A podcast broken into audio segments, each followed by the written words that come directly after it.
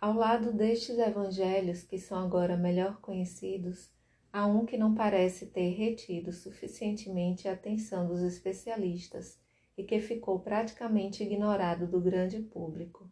Trata-se do Evangelho de Maria, atribuído a Miriam de Magdala, primeira testemunha da ressurreição, e por causa disso considerada pelo apóstolo João como sendo, bem antes de Paulo e de sua visão a caminho de Damasco, a fundadora do cristianismo.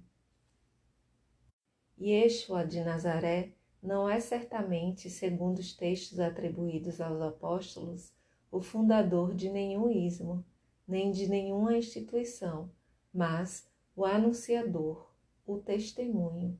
Alguns chegarão mesmo a dizer a encarnação do reino possível do Espírito no coração deste espaço-tempo, a manifestação do infinito no coração mesmo de nossas finitudes, o dizer do outro nos dizeres do sendo.